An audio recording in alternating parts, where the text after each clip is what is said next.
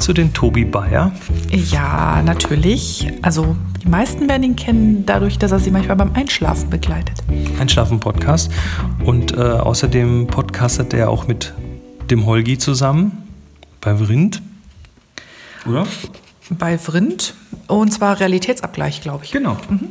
Und äh, der hat äh, gerade einen Hilferuf in meine Richtung geschickt. Äh, ich will das jetzt doch mal mit dem Analogfotografieren ausprobieren. Und, was wir ähm, natürlich begrüßen. Was wir super finden. Und ähm, ja, was tue ich?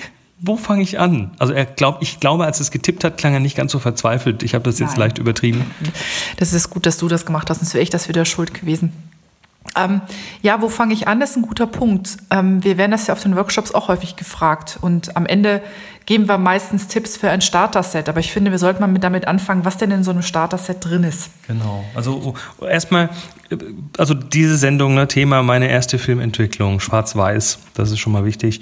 Ähm, wir fangen mal mit dem an, was man braucht. Braucht man eine Dunkelkammer? Und ich wollte gerade sagen, wir fangen mit dem an, was man braucht und machen dann weiter mit dem, was man nicht braucht, aber der Mann bringt schon wieder alles durcheinander. Nein, man braucht keine Dunkelkammer. es gibt tragbare Dunkelkammern für sowas.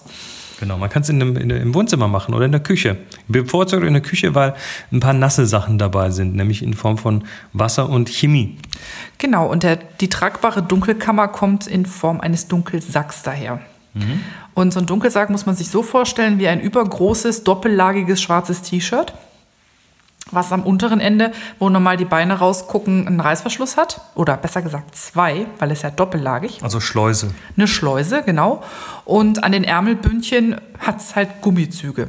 So, und jetzt zieht man sich den Dunkelsack nicht wie ein T-Shirt über, sondern zum breiten Ende tut man die Sachen rein, die man da drin im Dunkeln tun will. Dann macht man die Reißverschlüsse zu. Wieder was das genau ist, kommen wir später zu. Und zu den Ärmeln steckt man seine Hände rein zieht die Gummibänder bis ungefähr auf Ellbogenhöhe und dann kann man in diesem Sack fuhrwerken, ohne das Licht ins Innere genau. dringt. Und das ist, das ist der Trick bei der Sache. Man braucht nämlich mal zumindest eine, eine volle Rolle Film, also was, wo man drauf rumfotografiert hat, und eben eine Entwicklerdose. Und diese Entwicklerdose, die ist lichtdicht wenn man sie richtig behandelt.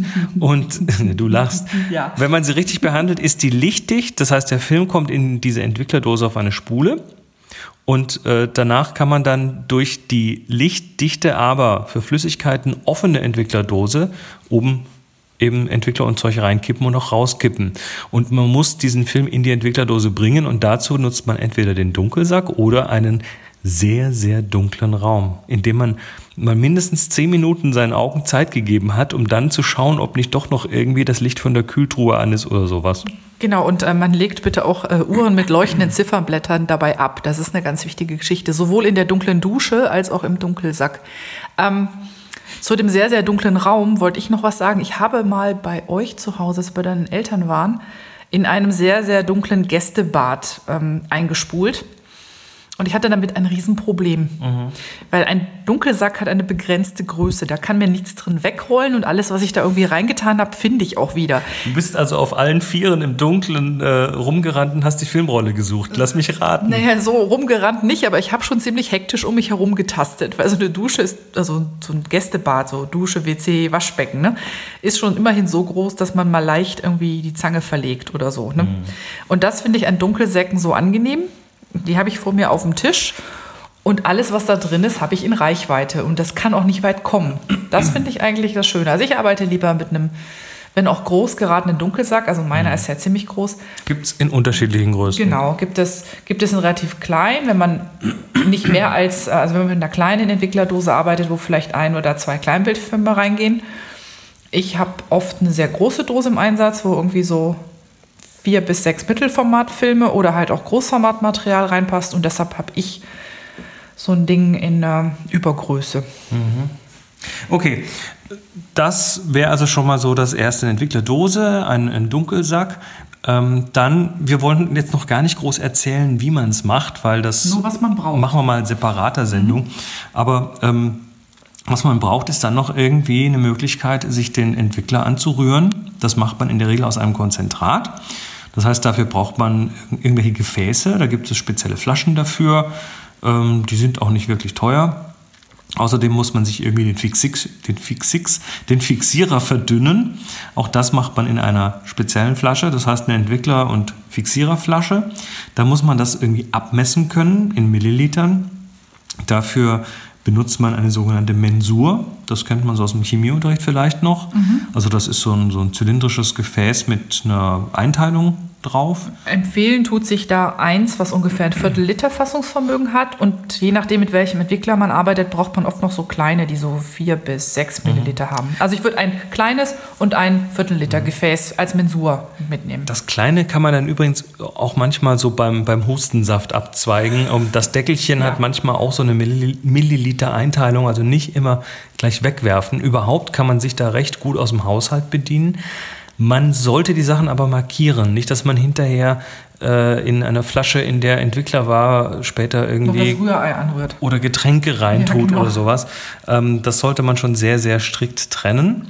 So, dann braucht man noch ein Thermometer. Mhm das ähm, besonders so im, im, Bereich von zwischen, zwischen 15 und 30 Grad sich bewegen sollte, weil die meisten Entwicklersachen macht man heute so bei ungefähr 20 Grad. Ja, es gibt auch noch so, so Farbgeschichten, da muss man dann schon mal ja. bis 40 Grad, aber. Schwarz-Weiß ungefähr bei 20. Wenn man damit 20 Grad äh, messen kann, ist das schon mal gut. Und dann muss man am Schluss den Film noch irgendwie wässern. Dazu braucht man noch einen Bottich hat man in jedem gut sortierten Haushalt. Also Gibt so eine, so eine ne? Waschschüssel oder sowas. Oder auch, was wir auch da oft für benutzen, sind äh, die Unterteile von diesen IKEA-Plastik. Mhm. also diese, wie heißen sie, Sammler, die gibt es ja in verschiedenen Größen. Und genau. irgendwo hat man immer Sammlers zu viel und in sowas kann man auch wässern. Mhm. Genau. So, dann haben wir das. Äh, am Schluss möchten wir den Film noch irgendwo trocknen. Dazu brauchen wir noch eine, wie auch immer geartete Schnur oder sonstige Möglichkeit, wo man den Film dran macht. Möglichst nichts Faserndes, weil sonst hat man diese Fasern nachher auf dem Film. Sehr gut eignen sich auch Drahtkleiderbügel.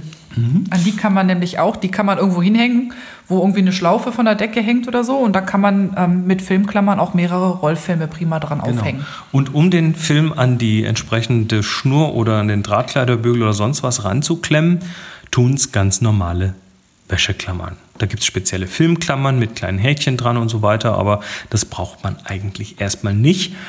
Und ich glaube, das war es eigentlich schon, was man braucht, so ungefähr.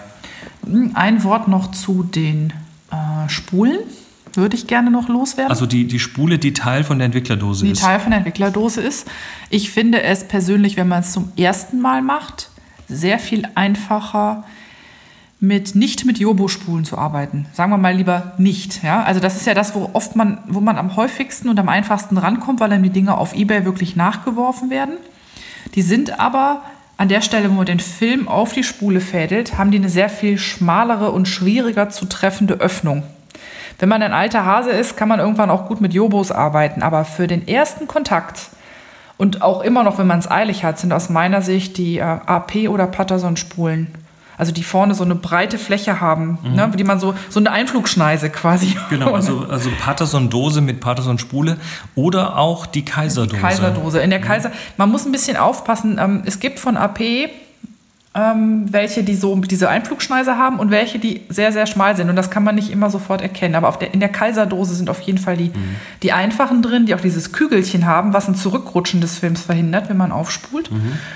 Ähm, das sind für mich die, mit denen man am besten lernen sollte. Genau. Ja. So, jetzt könnte man anfangen, sich das alles groß zusammenzusuchen und dann braucht man irgendwie drei Wochen, bis man jedes Teil hat.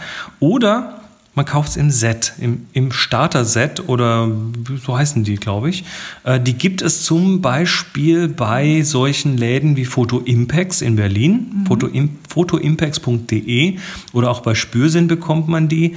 Ähm, da gibt es verschiedene Starter-Sets. Manche kommen dann auch schon mit einem Entwickler und mit einem Fixierer. manche kommen sogar mit einem Dunkelsack. Manche kommen sogar mit Dunkelsack. Mhm. Ähm, und die liegen preislich. Wo liegt denn so ein Photo Impact Set? Wir haben jetzt hier mal ein Set ohne Dunkelsack, wo eine Dose ist, äh, Spule, Entwickler, Fixierer. Ähm, Starter-Set Film Basic für 10 Filme kostet 42 Euro. Das ist aber noch keine Mens ist eine Mensur dabei? Nee, doch, der eine Mensur ist eine Viertel Liter Mensur ist dabei und ein, und Thermometer, Thermometer, ist sogar, dabei. Siehste. Und, und, Fixierer und Rodinal. Rodinal ist ja auch aus meiner Sicht ein sehr guter. Der sparsamste. Der auch. sparsamste, ein guter Probierentwickler, wenn man noch nicht weiß. Ähm, dann ist ein Patterson-Tank für zwei Filmspiralen drin. Mit zwei? Mhm, mhm. Mit zwei Filmspiralen. Und, was ich großartig finde, ein belichteter Film, um das Einspulen zu üben. Mhm. Das sollte man auch bei Tageslicht tun. Ähm, es gibt dann wie gesagt, unterschiedliche Sets, unterschiedliche Hersteller. Ähm, manchmal kommt in den Sets auch Zeug mit, was ihr nicht braucht. Da gehen wir aber auch mal in einer separaten Sendung drauf ein. Aber das, was wir euch jetzt erzählt haben, Entwicklerdose mit, mit Spule drin, ein, äh, zwei Flaschen für Entwickler und Fixierer, ein Thermometer und ein paar Aufhängklammern. Genau. und ein Bottich nicht, und ein Bottich fürs Wässern und dann war es genau. das eigentlich schon. Und wie gesagt, man kann sich teilweise mit Haushaltsmaterialien äh, behelfen. Ich habe zum Beispiel so ein Liter Messbecher, wenn ich mal schnell irgendwie Entwickler auffüllen muss auf eine Menge, die ich brauche. Das sind bei mir so ganz billige aus dem EDK gewesen, glaube ich. Die sind halt nur gekennzeichnet, dass sie nicht aus Versehen in die Küche wandern. Mhm. Noch eine Sache, auf die man achten sollte, wenn man sich das aus dem Haushalt zusammenstückeln möchte. Äh, für Entwickler sollte man keine PVC-Flaschen verwenden, sondern nur so äh, Polyethylen, PE, ähm, weil PVC wird vom Entwickler möglicherweise angegriffen.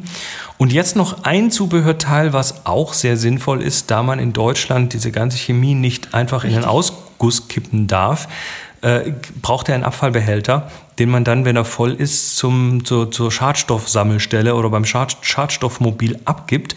Und dafür eignen sich besonders gut diese 5 Liter PE-Kanister, die man im, im Supermarkt oder im Baumarkt bekommt mit destilliertem Wasser drin. Genau, oder äh, Rossmann, Schlecker, wie sie alle heißen. Ne? Also mhm. Drogeriemärkte haben das oft, weil viele das zum Bügeln benutzen. Genau, also diese, diese Kanister benutzen wir äh, für den Abfall. Da gießt sich es auch am besten mit einem Trichter rein. Auch den kann man sich noch irgendwo organisieren. Aber bitte nicht vergessen, ihn zu beschriften. So, das war unser äh, Ding für Tobi. Oder hast, hast du noch was? Ich wollte jetzt gerade noch kurz gucken, ob es hier noch ein Set mit Wechselsack gibt. Also ja, einfach mal selber gucken. Einfach mal selber gucken. Ich, wenn ich es noch schnell gefunden hätte, hätte ich es noch durchgegeben. Aber ähm, es gab mal eins, aber ich sehe es jetzt gerade nicht. Gut. Ähm, ja, fotoimpacts.de, Spürsinn oder Marco hat sowas, glaube ich, auch noch. Sie haben es alle. Möglicherweise. Also genau. so kommt ihr erstmal in den Genuss der eigenen Geschichten. Und dann werden wir in einer anderen Sendung mal drüber reden, was man dann damit genau tut. Okay? Macht's gut, bis dann. Ciao.